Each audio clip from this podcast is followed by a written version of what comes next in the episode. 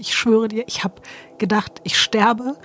Aber ich war einfach so glücklich, dass Leon bei mir war und dass ich halt irgendwie nicht mehr irgendwo alleine auf dem Flur rumlag.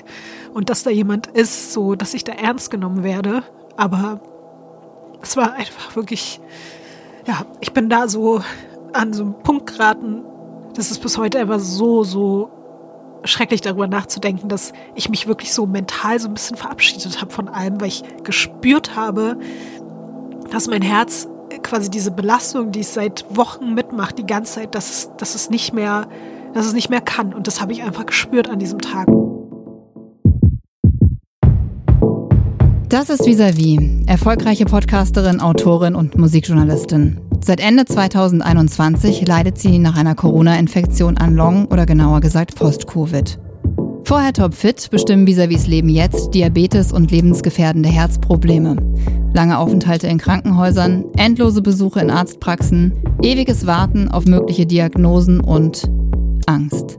Fighting Long Covid ist ein Bremen 4 Podcast für die ARD Audiothek, in dem Visavi von ihrer gesundheitlichen Achterbahnfahrt erzählt. Ich bin Marlin Komper, Moderatorin und Redakteurin und höre wie ihr vor allem zu. Hallo Lotti. Hallo, hallo, hallo. Wie geht's dir denn gerade? Also jetzt nicht, dass du denkst, ich frage dich jetzt zu Beginn jeder Folge, wie es dir heute ausgerechnet geht, aber die Frage richtet sich natürlich an den Zustand, in dem du dich jetzt so befindest, nachdem du das erste Mal ja wirklich so ausführlich über den Anfang von der Erkrankung erzählt hast. Ich habe gemerkt, dass ich danach wirklich ein bisschen so, also ich, ich war schon sehr erschöpft und ich habe festgestellt, dass ich das, glaube ich, doch so ein bisschen teilweise auch erzähle und dabei wahrnehme, als wäre es gar nicht meine eigene Geschichte. Mhm. Als würde ich daneben stehen oder als würde ich es halt so machen wie bei den True Crime-Fällen, die ich in meinem Podcast erzähle, weil das wirklich dann, also ich habe dann so danach, nach der Aufnahme, kurz so aus dem Fenster geguckt und habe dann auf einmal wieder so eine ganz krasse Traurigkeit verspürt, weil ich gemerkt habe, du Lodi, vielleicht so mal kurz nochmal reflektieren, das ist auf jeden Fall deine eigene Geschichte und du erzählst nicht irgendwas von irgendwem. Und das ist Realität. Und ich glaube jedes Mal, wenn ich mich dann so, ja, dabei erwische, wie ich so einen Schritt davon zurück mache, muss ich halt wieder einen Schritt hin machen und das ist dann quasi nach der letzten Folge passiert, dass es so ein bisschen wieder so einen kurzen, schwierigen Realisationsmoment gab, aber das ist ja auch gut. Ist ja ein bisschen auch, hat ja was Therapeutisches hier auch. So. Es hat ein bisschen was Therapeutisches, ja. ne? Du machst jetzt mit einer Therapeutin Konkurrenz. Aber es ist nicht so, dass du dich jetzt nach so einem Gespräch von einer Stunde oder einer Dreiviertelstunde, musst du dich dann irgendwie krass ausruhen? Also ich weiß, wenn wir uns jetzt heute verabschieden werden, dass ich auf jeden Fall fertig bin und dann lege ich mich auf jeden Fall erstmal auf die Couch. Und oft habe ich nach solchen Gesprächen oder auch anderen Podcast-Aufzeichnungen oder so einfach krasses Ziehen im Herzen mhm. und bin dann vom Gefühl her, wenn ich mich dem einfach hingeben würde, könnte ich dann einfach zwei Tage lang einfach nur da liegen. Aber mittlerweile, ich zwinge mich dann, weil ich habe auch, ich habe einfach auch Dinge zu tun. Ich muss irgendwie weiter funktionieren und ich will das auch und ich kämpfe dann dagegen an. Ja, aber es gibt auf jeden Fall auch Belastungen oder Aufzeichnungen oder so, wo ich dann merke, okay, danach geht dann halt gar nichts mehr. Dann kann ich wirklich nur noch mich vielleicht kurz mal in die Badewanne legen, aber ansonsten kann ich halt auch nicht mehr denken und nicht mehr sprechen. Mhm. In der letzten Folge haben wir über deine Corona-Infektion gesprochen und die krassen ja, Nebenwirkungen, Symptome davon, dass dir wieder eine Bandscheibe rausgesprungen ist, weil du einen leichten Bandscheibenvorfall hattest. Alleine von Schüttelfrost und das bei den Vorbereitungen zu der OP einfach festgestellt wurde, Zitat, dass du sehr krank bist. Ja. Was haben sie gefunden in dem Moment? Boah, also ich glaube, davor hatte ich jetzt auch wirklich ein bisschen Angst, äh, darüber zu sprechen, weil das ist, glaube ich, wirklich der endgültige Punkt, an dem ich wusste, dass mein Gefühl mich doch nicht getäuscht hat. Also dieses, ah ja, ich bild mir das nur ein, ist alles gar nicht so schlimm. Und in dem Moment, als ich in diese Notaufnahme gebracht wurde und ich da auf dieser Liege lag, ab da, seitdem gibt es eine schreckliche Nachricht nach der nächsten. Und da ging es halt los. Und es ging damit los, dass mein Blut mir abgenommen wurde, natürlich. Und ganz random kommt halt erstmal so, also natürlich waren die Fragen, ja, ach, Sie hatten Covid, okay, wie oft geimpft, äh, was äh, hatten Sie für Symptome, haben Sie irgendwelche Vorerkrankungen, bla bla bla, alles abgequatscht. Und dann irgendwann kommt halt jemand mit den Blutergebnissen rein und äh, die Ärztin guckt mich an und sagt, ach so, und äh, Sie haben Diabetes? Und ich bin so, äh, nee. Also ich habe auch, glaube ich, wirklich gelacht und war so, äh, nee. Und dann meinte sie, hatte jemand in ihrer Familie oder hat jemand in ihrer Familie ähm, Diabetes? Und ich so, mh, mm, also meine Oma hatte Diabetes Typ 2, ist sogar auch schlimmerweise, das habe ich auch noch nie irgendwie gesagt. Und meine Oma ist in Folge auch von äh, Diabetes Typ 2 verstorben. Ähm, und das habe ich dann der Ärztin gesagt und meinte sie, nee, nee, also es geht jetzt hier nicht um Diabetes Typ 2, sondern es geht um Typ 1 und das hat quasi nichts miteinander zu tun. So. Und ich so, hm, nee, also, ja, ich habe kein Diabetes, also weiß von gar nichts, was ist hier los? Nee. Ich war auch richtig so, komm, können wir bitte über meine Covid-Problematik sprechen? Mhm. Oder meine Bandscheibe oder was du halt sonst noch hattest. Ja, obwohl selbst das dann auch wieder in dem Moment dachte ich ja auch immer noch, ich habe ja am nächsten Tag den OP-Termin ja. in genau diesem Krankenhaus und in meinem Kopf war immer noch, ja okay, der Arzt hat zwar gerade gesagt, aber ich meine Hoffnung war so, okay, jetzt ich krieg gleich irgendwelche Medikamente und dann werde ich morgen operiert und dann ist mein Leben wieder normal. Das war auch noch in diesem Moment habe ich das glaube ich auch noch immer, also da war immer noch so dieses dieses Gefühl. Und dann hat diese Ärztin auch nochmal sich meinen Blutdruck angeguckt, meinen Puls angeguckt. Und dann war ihre erste Verdachtsdiagnose, okay, ich könnte eine Lungenembolie haben. Und dann war ich auch so, oh Gott, ähm, das war auch für mich ganz schlimm, weil ich äh, tatsächlich, also ich kenne einen Menschen, der an einer Lungenembolie verstorben ist und das war sofort so ganz, also für mich so mit das Schlimmste, was man mir da irgendwie hätte sagen können. Dann wurde ich da in ein CT gebracht, dann hat man meine Lunge untersucht und hat gesagt, oh nee, da sieht man nichts. Sehr gut, das ist schon mal ein gutes Zeichen. Mhm. Und dann kam aber eben diese Ärztin wieder zu mir und hat gesagt, okay, ähm, wir haben hier in ihren Blutwerten etwas gefunden, was auf jeden Fall äh, nicht so gut ist. Also mehrere Sachen. Ähm, aber vor allen Dingen gibt es hier einen Wert, der nennt sich Troponin. Und Troponin ist einfach bei gesunden Menschen eigentlich nicht erhöht, aber das ist erhöht, wenn man zum Beispiel einen Herzinfarkt hatte oder wenn man ein, eine Herzmuskelentzündung hat. Und auf jeden Fall hat ähm, mir die Ärztin, dann kam noch ein anderer Arzt dazu, haben dann gesagt, naja, wir müssen jetzt hier mal gucken, weil diese Werte, wenn die jetzt zum Beispiel wegen eines Herzinfarkts sind, dann wir müssen die jetzt überwachen über die nächsten Stunden und gucken, ob dieses Troponin ansteigt, weil es bedeutet einfach, dass bei mir Herzmuskelzellen absterben.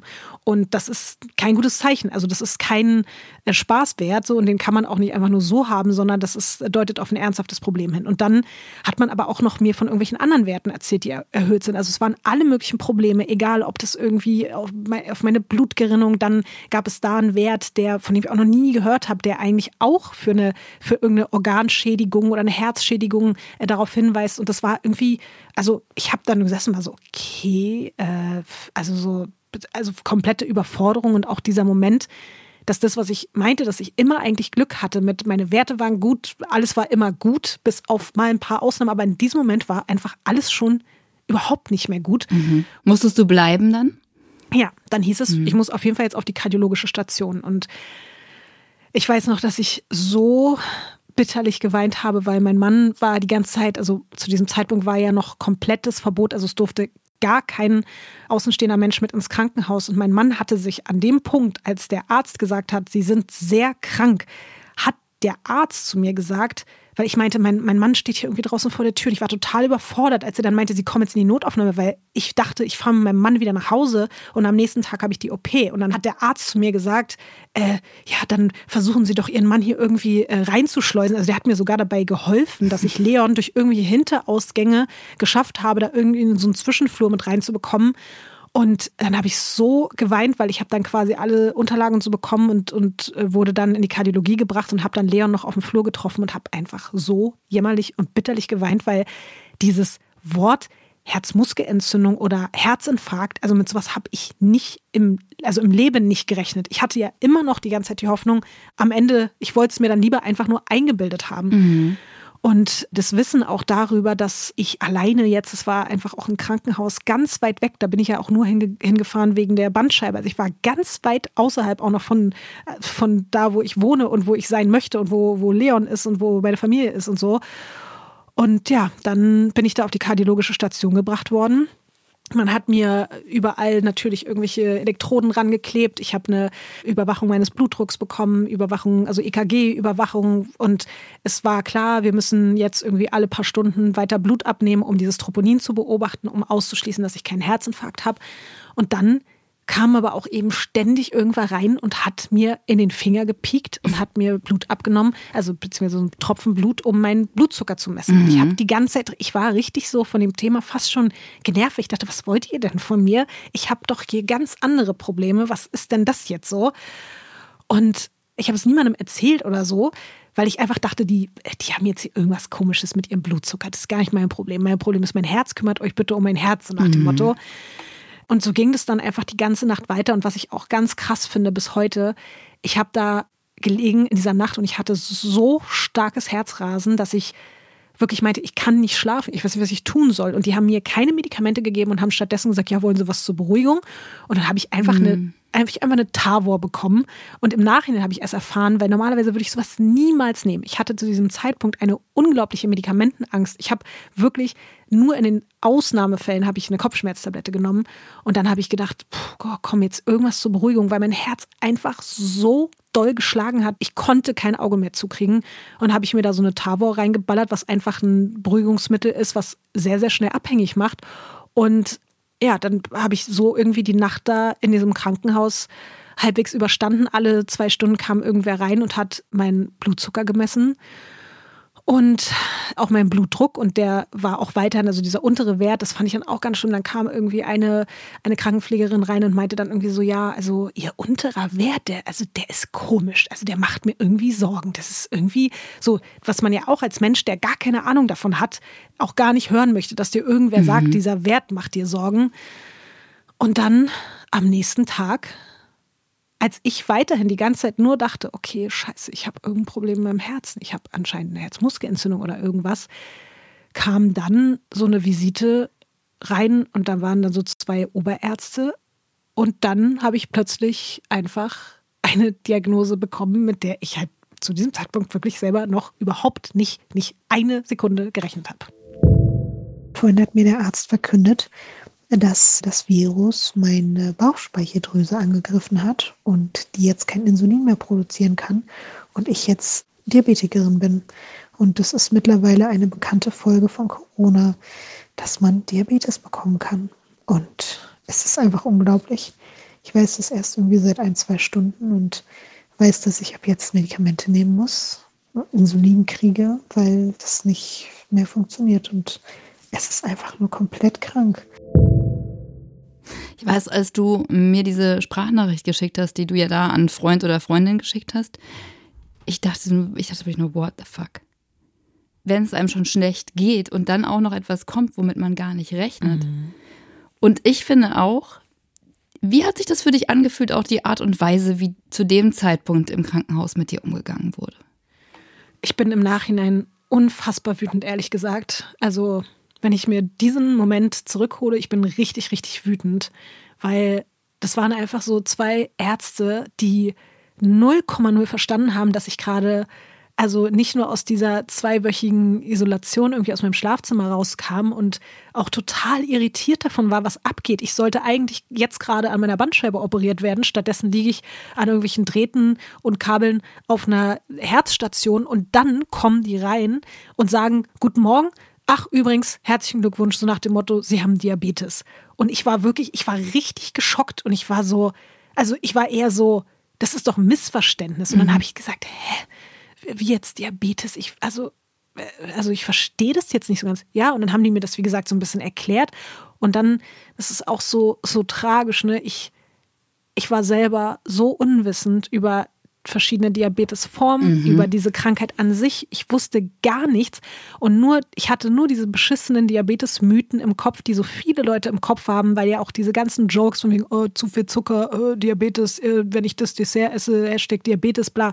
Und ich habe, weil ich so traurig und alleine in diesen zwei Wochen Covid-Isolation hier in meinem Schlafzimmer war, habe ich irgendwann angefangen, Schokolade zu essen, jeden Tag, was normalerweise gar nicht so mein Style ist, irgendwie, weil ich mir das mal abgewöhnt habe. Auf jeden Fall war Schokolade eigentlich nicht mehr Teil meines Lebens, aber in diesen zwei Wochen habe ich jeden Tag ganz, ganz viel Schokolade gegessen. Verständlich. Ja, und es hat mir irgendwie auch ein bisschen geholfen, aber wenn ich jetzt im Nachhinein weiß, dass das, also ich will gar nicht wissen, wie mein Blutzucker in dieser Zeit aussah, aber das ist ein anderes Thema. Auf jeden Fall habe ich in meinem Unwissen und in meiner Überforderung und auch wieder dieses, dass man sich selber irgendwie dann die Schuld gibt auf einmal, habe ich den Arzt dann gefragt, ja, kann es sein, irgendwie, dass, dass ich jetzt Diabetes habe, weil ich so viel Schokolade gegessen habe? Und dann hat er nur gelacht so und er hat dann gesagt, nee, also das, das kann nicht sein. Und ja, das ist bei hier Bauchspeicheldrüse. Und dann waren die einfach wieder weg. So. Und ich habe dann auch, ich, es gibt auch so, so einen WhatsApp-Verlauf mit meinem Mann. Dann habe ich ihm geschrieben, du, ich habe ich hab jetzt wirklich Diabetes. Ich hatte ihm das auch als einzigem, glaube ich, am Abend vorher mal am Telefon gesagt, meinte, die fragen mich immer wieder nach Diabetes. Und dann habe ich es ihm gesagt und dann hat er so geschrieben, auch so, hat dann irgendwann gefragt, welcher Typ. Und ich habe gesagt, keine Ahnung, ich weiß es gar nicht. Als, weißt du, als der reinkam und das gesagt hat, ich weiß es gar nicht. Und dann kamen die irgendwann nochmal in mein Zimmer im Laufe des Tages.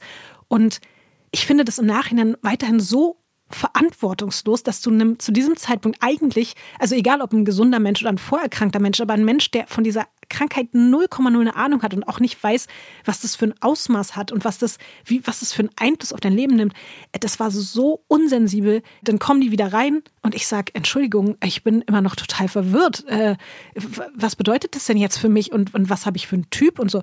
Ja, das ist Typ 1, das ist unheilbar, das ist eine Autoimmunerkrankung, werden sie jetzt für den Rest ihres Lebens haben. Gibt hier eine Diabetologin im Krankenhaus, da kriegen sie dann irgendwie einen Termin, da werden sie das dann alles lernen mit dem Insulinspritzen und so weiter und so fort. Mhm. Da kriegen sie dann auch nochmal einen stationären Aufenthalt und den Rest klären wir hier dann irgendwie. Äh, morgen haben sie dann MRT und bla bla bla so. Und äh, ciao.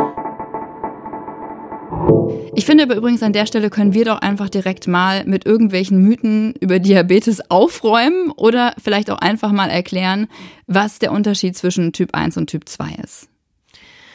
Ja, also hättest du mich das zu diesem Zeitpunkt gefragt, dann hätte ich dir wirklich 0,0,0 irgendwas erzählen können. Wirklich, ich war, also, aber klar, es ist ja auch nicht die Aufgabe eines gesunden Menschen, sich mit äh, irgendwelchen Krankheiten zu befassen, die einen irgendwie auch nicht betreffen. Und ich muss auch zugeben, bei meiner Oma war eigentlich der Diabetes auch, also sie hatte ja eben Diabetes Typ 2, hatte nie so eine Rolle gespielt. Sie musste sich auch kein Insulin spritzen oder mhm. so. Deswegen, ich hatte, ich hatte keine Ahnung. Aber mhm was ich jetzt weiß, und ich bin natürlich trotzdem auch immer noch im Lernprozess und ich lerne noch jeden Tag dazu, aber was ich weiß ist, Typ 2 kann vererbt werden, aber Typ 2 kann eben auch quasi erworben werden im Laufe des Lebens, zum Beispiel durch eine nicht so gute Ernährung oder durch mangelnde Bewegung. Mhm. Es ist auch so, dass leider eben viele Leute im Alter Diabetes Typ 2 bekommen.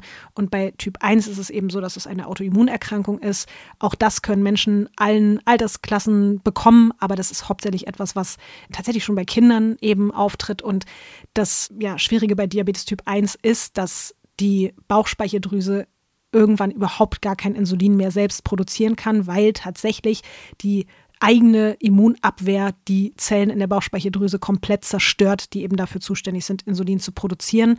Und das macht Diabetes Typ 1 halt auch so gefährlich. Wenn du irgendwann gar kein Insulin mehr produzierst, kannst du halt, wenn du kein Insulin bekommst, tatsächlich innerhalb von ein paar Tagen an einer Ketoazidose sterben, nennt sich das. Und mhm. das bedeutet, dass das Blut dann einfach übersäuert und du, ja, du stirbst dann einfach. Und genauso ist aber auch die Problematik eben bei Typ 1. Du bist ja eben für dein Leben lang insulinpflichtig. Du musst dir ähm, Langzeit-, Kurzzeit-Insulin spritzen oder eben durch eine Pumpe zuführen. Und dadurch bekommt man auch ganz oft Unterzuckerungen, die eben auch lebensbedrohlich sein können. Also es gibt leider Menschen, und ich sage jetzt mal hier auch eine Triggerwarnung für alle Menschen mit Diabetes, Diabetes oder Angehörigen mit Diabetes, die das nicht hören wollen. Aber das sind ja auch Sachen, mit denen ich mich dann auseinandersetzen musste, dass es eben Menschen mit Diabetes Typ 1 gibt, die eben auch im Schlaf einfach zum Beispiel an der Unterzuckerung sterben. Und mhm. was mir eben zu diesem Zeitpunkt auch alles überhaupt nicht bewusst war. Also ich habe wirklich gedacht, noch, also es war so, ja, okay, ich habe jetzt Diabetes okay, ich kann jetzt wahrscheinlich irgendwie bestimmte Sachen nicht mehr essen und so, aber mir war nicht bewusst, dass das eine Krankheit ist, die ein 24-7-Management beinhaltet. Und du kannst nicht einfach sagen, ja, ich mache jetzt mal einen Tag Pause davon oder ich beschäftige mich jetzt mal nicht damit, weil es eben innerhalb von kürzester Zeit dazu führen kann, dass deine Blutzuckerwerte nach oben oder unten hin lebensbedrohlich entgleisen. Und nicht nur das, auch leider was halt bei Diabetes ganz, ganz schrecklich ist, es schwebt halt so ein Damoklesschwert mhm. über einem, egal welchen Typen man da hat. Es gibt übrigens auch noch sogar andere Typen. Es gibt ja auch Schwangerschaftsdiabetes und so weiter. Und man geht sogar davon aus, dass es vielleicht eine Art Covid-Diabetes-Typ gibt, übrigens, by the way, den ich vielleicht haben könnte. Also ein Typ 1 Covid-Diabetes, weil meine, das fand ich dann auch so verrückt. Das wurde erst viel später dann auch untersucht, aber meine Autoantikörper sind so speziell und so anders wie, also meine Diabetologin meinte, sie hat in 20 Jahren das erst einmal bei einem Patienten gesehen. Okay. Und Ich habe jetzt erst relativ vor kurzem mit meiner Diabetologin zusammen erörtert, dass eigentlich mein Diabetesfall vielleicht sogar auch was für die Wissenschaft ist, weil das so absurd und speziell und außergewöhnlich ist, dass man noch gar nicht genau weiß, was das eigentlich auch alles bedeutet. So. Mhm. Und ich habe dann erst im Laufe der Zeit auch erfahren, dass du mit Diabetes Typ 1, wenn du dir irgendwie mindestens viermal am Tag Insulin spritzen musst, schon einen Schwerbehinderungsgrad von 50 Prozent anerkannt bekommst und solche Sachen, was ja einen Grund hat, weil das halt dein Leben so krass beeinflusst auf so vielen Ebenen und es verlangt so viel Disziplin und es gibt so viele Einschränkungen und wenn du das eben nicht tust, kannst du nicht nur innerhalb von eben ein paar Stunden oder Tagen versterben an der Überzuckerung oder an der Unterzuckerung, sondern du kannst halt auch langfristige Schäden davon tragen. Und es gibt so viele schreckliche Schäden von Erblindung, von Herzinfarkt, Schlaganfall, Amputationen von Gliedmaßen. Es gibt Nervenerkrankungen, die damit einhergehen. Es gibt so viele schreckliche Folgen von Diabetes, wenn der nicht richtig behandelt wird. Und selbst wenn der richtig gut behandelt wird, kann es trotzdem auch passieren. Und du hast halt einfach mit Diabetes immer dieses Ding im Nacken so. Es kann passieren, dass du, dass du an irgendwelchen schrecklichen Folgeerkrankungen irgendwann leidest und ja. Und ich stelle mir jetzt vor, du liegst da im Krankenhaus, du hast vielleicht ein Handy, du fängst an zu googeln, was das auch bedeutet. Also, weil du ja auch sagtest, du wusstest das vorher im Endeffekt alles nicht. In was für einem Gemütszustand warst du da? Ich glaube, dass ich zu diesem Zeitpunkt noch ein bisschen zu sehr unter Schock stand. Also an diesem Tag, ich weiß noch genau, weil es war der dritte, zwölfte, weil das ist mein Diversity. Menschen, manche Menschen mit Diabetes feiern nämlich den Tag, an dem mhm. sie ihre Diabetes-Diagnose bekommen haben. Deswegen weiß ich das auch so ganz genau. Ich glaube, dass ich da, ich stand da unter Schock, weil ich war so überfordert davon und ich habe mich dann muss ich zugeben, mehr damit befasst, was es schon so an Studien und Informationen gab zum Thema, dass Covid-Diabetes Typ 1 auslöst, als mich nur mit Diabetes Typ 1 zu beschäftigen. Also ich habe irgendwie mehr verstehen wollen, warum ist es passiert und noch nicht so genau, was hat es alles eigentlich für Folgen.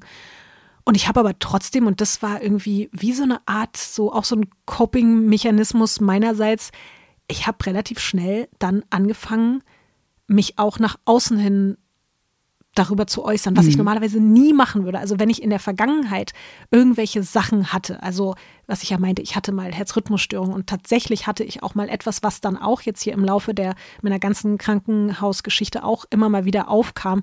Ich hatte mal einen Arterienverschluss tatsächlich mhm. mit also mit, mit 24 oder 25 und man geht davon aus, dass es gekommen ist, weil ich damals sehr, sehr viel geraucht habe und die Pille genommen habe.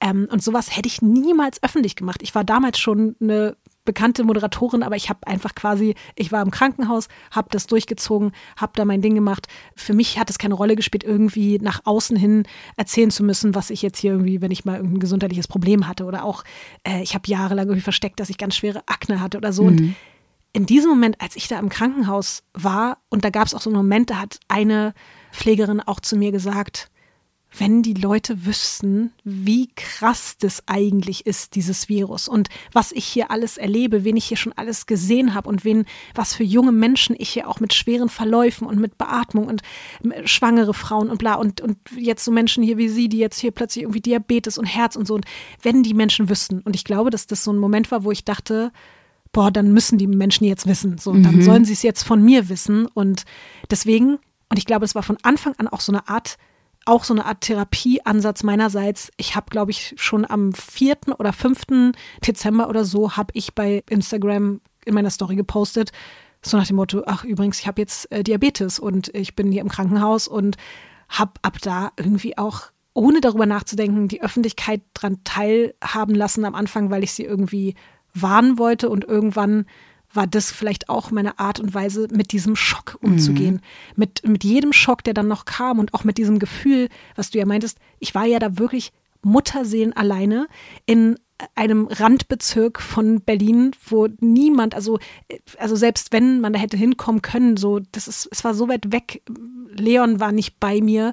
Ich lag da alleine in diesem Zimmer und hatte Angst, wusste überhaupt nicht, was abgeht und war so allein, dass es mir einfach schon da von Tag eins irgendwie geholfen hat, mit dem Internet und den Menschen darin zu kommunizieren und von denen irgendwie auch ganz, ganz viel Liebe und, und Aufmunterung zu bekommen. Und es war krass. Und so habe ich mich dann da irgendwie mhm. durch diese Tage durchgekämpft und ich habe auch tatsächlich, und deswegen habe ich das äh, vorhin auch so ein bisschen kritisch erwähnt, ich wurde dann einfach jeden Tag, weil es mir auch mental so schlecht ging. Ich hatte, es fing dann richtig an, auch mit so, ich habe Angstzustände bekommen. Ich wurde ganz schreckhaft. Also es war, ich glaube ich, auch schon, als ich hier aus diesem Raum rauskam, aber es war wirklich so, wenn jemand zu schnell da die Tür aufgemacht hat, mein Herz hat so gerast und ich glaube, mit diesem ganzen, jetzt habe ich plötzlich noch irgendeine Erkrankung die für den Rest meines Lebens. Was ist denn das für eine Aussicht, weißt du, plötzlich mhm. für den Rest deines Lebens so? Und ähm, das wurde so schlimm, dass ich dann dort quasi wirklich mit Beruhigungsmitteln einfach ruhig gestellt wurde. Und statt mir auch mal, ich, zu diesem Zeitpunkt hat man mir immer noch nichts für meinen Blutdruck und meinen Puls gegeben. Stattdessen habe ich einfach Tavor mir reingeknallt den ganzen Tag und war da einfach richtig schön dann irgendwann auf einem, auf irgendeinem anderen Trip unterwegs ähm, und habe dann vielleicht auch deswegen vielleicht, ja, in den ersten Tagen weniger gespürt, als ich es eigentlich hätte sollen. Und bist du denn dann in dem Krankenhaus geblieben? Nee. Man hat dann dort äh, schon alle möglichen Untersuchungen auch an meinem Herzen gemacht. Also ich bin dann da irgendwie von A nach B in alle möglichen, also Herz, Ultraschall, Herz, MRT, dies, das, jenes. Und dann hat man gesagt, also am Herzen sieht man jetzt nichts. Man sieht zwar, dass Herzrhythmusstörungen sind, man sieht diesen erhöhten oder sehr hohen Blutdruck, man sieht den Puls, man sieht äh, Diabetes Typ 1, man sieht immer noch die Troponinwerte, aber man hat gesagt, die Troponinwerte steigen in einer so langsamen Art und Weise, dass man jetzt nicht genau, also bei einem Herzinfarkt hätte das anders aussehen müssen. Wahrscheinlich habe ich eine leichte Herzmuskelentzündung, aber so nach dem Motto, ich kann mich jetzt irgendwie nächste Woche ambulant bei Kardiologie und bei äh, Diabetologie vorstellen. Und die haben auch gesagt, sie können auch hier bleiben, aber sie können quasi auch gehen. Und dann war ich so, mhm. okay, ciao Leute, dann werde ich sofort meine Sachen packen und gehen. Und das habe ich dann auch gemacht und bin nach Hause gekommen. Und die haben mir aber gesagt, sie müssen dringend ihren Blutzucker überwachen, haben mir aber weder Insulin noch Medikamente oder irgendwas gegeben. Und auch da, ich bin im Nachhinein fassungslos. Weird. Also wirklich, mein Mann und ich haben dann in der Apotheke ein Blutzuckermessgerät und ein Blutdruckmessgerät gekauft. Und ich habe die Hausaufgabe bekommen, bitte alle paar Stunden ständig irgendwie alles messen und gucken und im Auge behalten. Und das haben wir gemacht. Und wenn ich mir im Nachhinein diese Werte angucke, ich wusste ja zu dem Zeitpunkt, mir hat es ja niemand erklärt. Ich habe ja nur gesagt bekommen, hey, Diabetes. Ich lag hier mit Werten, die einfach so dermaßen schädlich für den Organismus sind. Wenn ich jetzt heute darüber nachdenke, mir ging es so schlecht und ich weiß auch warum. Es war nicht nur mein Herz und es war nicht nur mein komplettes Herz-Kreislauf-System, sondern ich hatte da schlimmste Überzuckerungen die ganze Zeit über Tage hinweg. Dazu dieser Puls und diese Tage hier zu Hause waren wirklich ganz schlimm. Ich dachte ja, ich bin dann so glücklich von wegen, ich bin wieder zu Hause in meinem Bett, aber es ging mir so fürchterlich. Ich habe mich durch die Wohnung geschleppt, gerade es irgendwie geschafft, zur Toilette zu gehen. Es war einfach nur fürchterlich und es war dann glaube ich übers Wochenende und am Montag sollte ich dann nochmal in dieses Krankenhaus kommen, um nochmal so einen Belastungstest zu machen, wo ich mir mhm. auch denke im Nachhinein, ich hatte Troponinerhöhungen, die haben das auch also es gibt andere Ärzte, die sagen, auch jetzt im Nachhinein, das ist wirklich fahrlässig sogar. Ein Mensch, dem gerade Herzmuskelzellen absterben, den auf so einen Ergometriefahrer zu setzen und zu sagen, jetzt belaste dich mal, das ist, das ist absurd.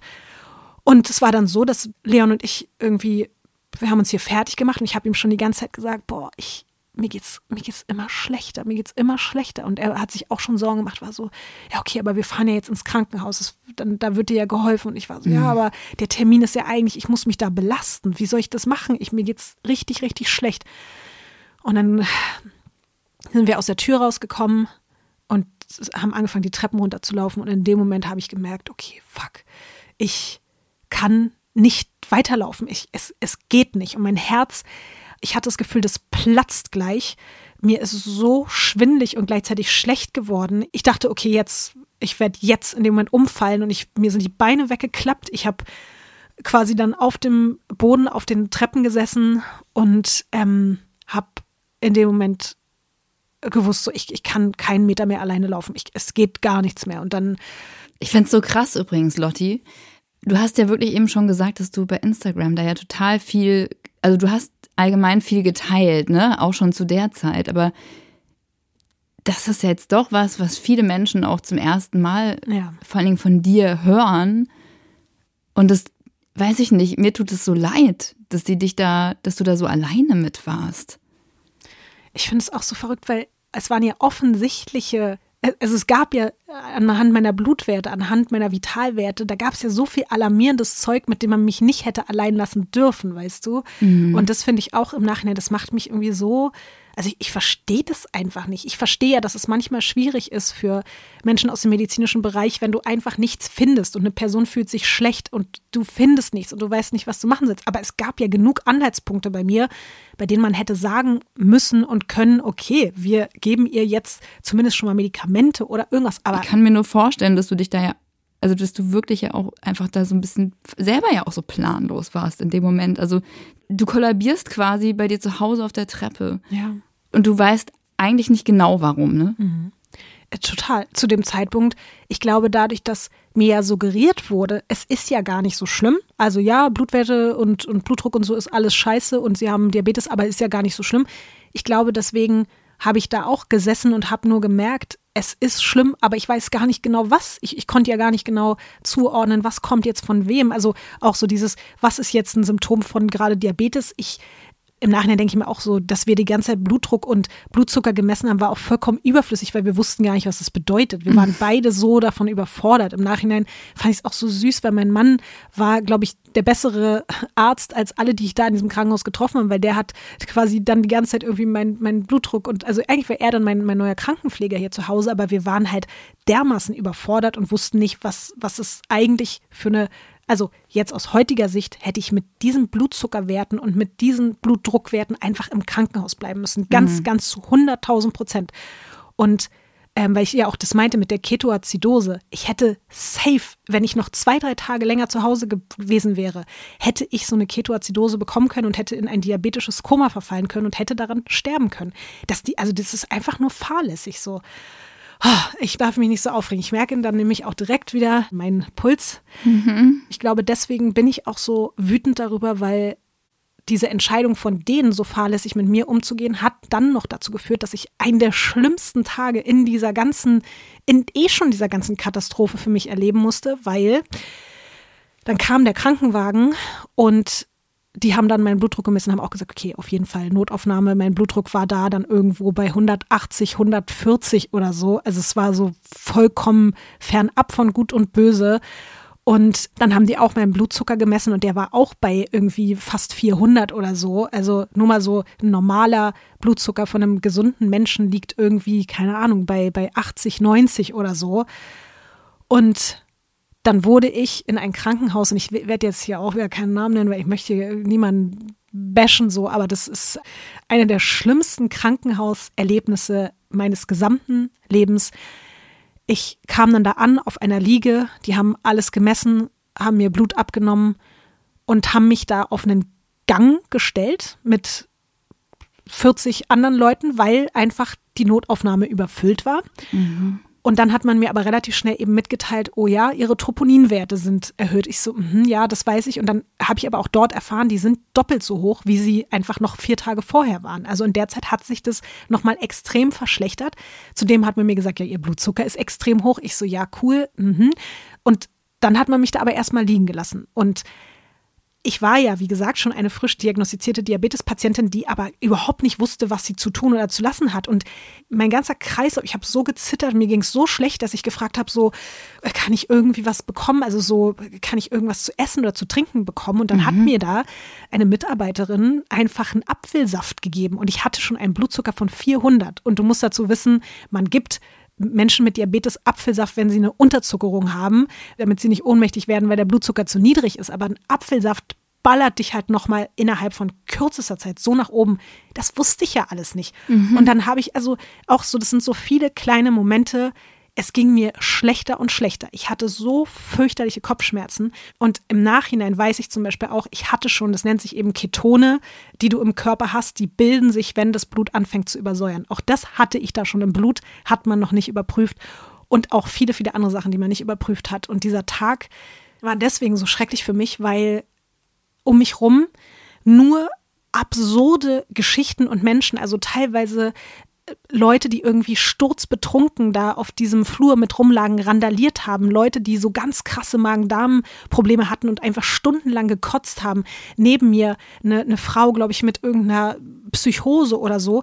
Daneben noch mal eine, eine ältere Frau, die irgendwie den ganzen Tag nur geweint hat und es wurden den ganzen Tag Blutproben vertauscht, es wurden Namen vertauscht, es wurden Leute zu falschen Untersuchungen geschickt und ich habe da acht Stunden verbracht und es ging mir mit jeder Sekunde schlechter. Und ich hatte, ich schwöre es dir, ich hatte irgendwann das Gefühl, ich äh, kriege gleich einen Herzinfarkt. Und es war nicht so, wie man in seinem Leben schon hundertmal aus Spaß so, weißt du, dieses, oh, ja, fast einen Herzinfarkt gekriegt. Nee, es war dieses Gefühl, okay, äh, mein Herz ist kurz davor, also ich, ich kann diesen Schmerz und dieses Gefühl, ich kann das gar nicht beschreiben, weil das ist so es ist so zerstörend und so vernichtend in mir drin gewesen, dass ich einfach nur, ich dachte, ich sterbe in dieser, in dieser Notaufnahme. Und ich habe ich habe immer wieder irgendwie mit Leon telefoniert, ich habe mit meiner Mutter telefoniert, ich habe immer wieder so, ich war so verzweifelt, weil die auch, die kamen dann immer wieder, haben gesagt, ja, also wir wissen nicht so richtig mit ihnen und ja, also ihre Blutwerte, aber das Krankenhaus ist ja so voll und wir sind ja alle gerade total überfordert. Und nach acht Stunden habe ich irgendwann, dann haben die nach, genau nach acht Stunden meinen die, okay, aufgrund der Troponinwerte, die immer weiter ansteigen, müssen wir sie hier behalten. Wir versuchen jetzt hier irgendwo ein Bett für sie frei zu machen. Und da war so mein mhm. Gefühl, nein, ich muss hier weg. Ich kann hier nicht bleiben. Ich, mhm. ich, ich, ich vertraue hier auch niemandem, nachdem die eben auch alle möglichen Sachen irgendwie vertauscht haben und so. Und dann war ich wirklich so, ich, ich muss in ein anderes Krankenhaus. Ich kann das nicht. Es ist das Worst-Case-Horror-Szenario, oder? Das kannst du dir nicht ausdenken. Und auch, stimmt, dann hatte ich da auch noch Menschen um mich rum, die auch noch mit Verdacht auf Covid äh, irgendwie da rumlagen und rumgehustet haben. Und das, also es war alles so schlimm, dass ich auch da wieder dieses, ich dachte, ich zu dem Zeitpunkt so, okay, ich hatte zwar gerade erst Covid, aber vielleicht stecke ich mich hier auch an. Es war wirklich jedes Worst-Case-Szenario dabei. Und ich hatte unsagbares Glück, weil ich bin kein Mensch, der also im Nachhinein finde ich es auch fast ein bisschen absurd, dass ich darüber nie vorher nachgedacht habe. Aber meine Tante, das muss ich jetzt einfach mal sagen, arbeitet in einem Krankenhaus. Und ich wollte nicht so vorher von wegen so über sie durch Kontakte irgendwie mich in ein Krankenhaus. Ich wollte ganz mhm. normal wie jeder andere Mensch auch äh, quasi in die Notaufnahme gehen oder einen Krankenwagen rufen und nicht irgendwie sagen, ach ja, kannst du mal. Aber in diesem Moment war ich so verzweifelt. Und es war mittlerweile auch schon mitten in der Nacht und ich konnte nicht mehr. Und mein Mann hat sie dann, also meine Tante angerufen und hat gesagt, ey, so nach dem Motto, könnt ihr uns helfen? Ich, irgendwie Lotti mhm. muss ins Krankenhaus, aber wir wissen nicht wohin und so. Und das ist halt absurd, dass es auf diesem Wege bin ich dann in der Notaufnahme eines anderen Krankenhauses gelandet, wo meine Tante eben arbeitet. Und da in der Notaufnahme hat man dann festgestellt, dass meine Troponinwerte wirklich endgültig im Bereich eines Herzinfarkts lagen.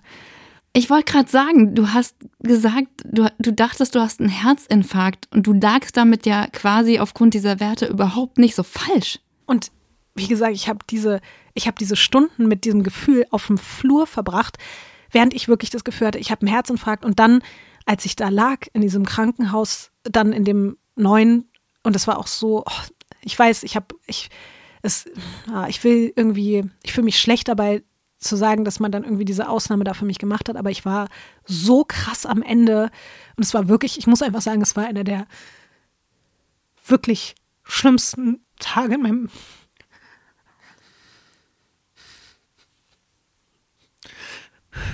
Oh Mann, Lotti.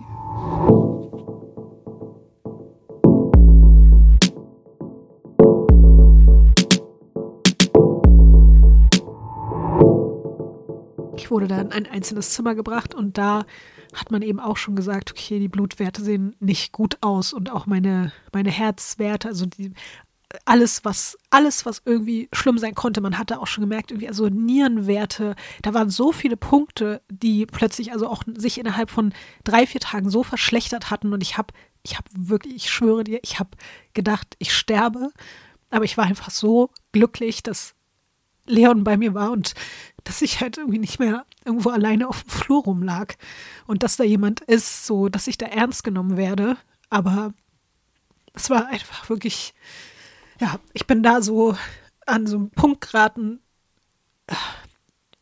Also ich, da war ich, glaube ich, noch nie in meinem Leben und ähm, das ist bis heute einfach so, so schrecklich darüber nachzudenken, dass ich mich wirklich so mental so ein bisschen verabschiedet habe von allem, weil ich gespürt habe, dass mein Herz quasi diese Belastung, die es seit Wochen mitmacht, die ganze Zeit, dass, dass es nicht mehr, dass es nicht mehr kann. Und das habe ich einfach gespürt an diesem Tag. Und dass es sich dann auch eben in diesen Blutwerten so für mich auch bestätigt hat, ist bis heute irgendwie ganz, ja, es zeigt mir irgendwie, dass es einfach relativ knapp war. Und im Nachhinein gibt es auch noch weitere Blutwerte, die man an dem Tag gar nicht so beachtet hat, aber wo mir später Leute sagen, es ist ein absolutes Wunder, dass ich nicht auf der Intensivstation gelandet bin. Also mein Kardiologe meinte auch, er kennt solche Werte eigentlich nur von Menschen auf der Intensivstation. Ich weiß nicht, warum ich nicht auf der Intensivstation gelandet bin, aber eigentlich hätte ich da sein müssen. Oh Mann.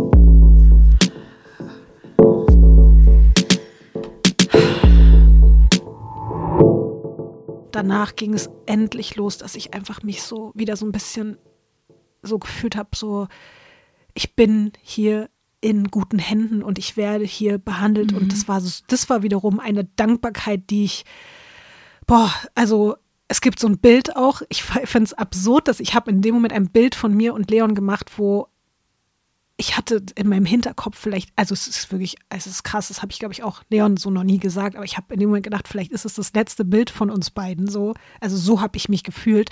Und ich bis heute, wenn ich das Bild angucke, wenn ich meine Augen angucke, ich glaube, ich habe dir das sogar auch geschickt. Mhm. Ich habe so, also meine Augen sind so leer und trotzdem habe ich irgendwie noch, glaube ich, auch versucht, so ein bisschen wie zu lächeln oder so.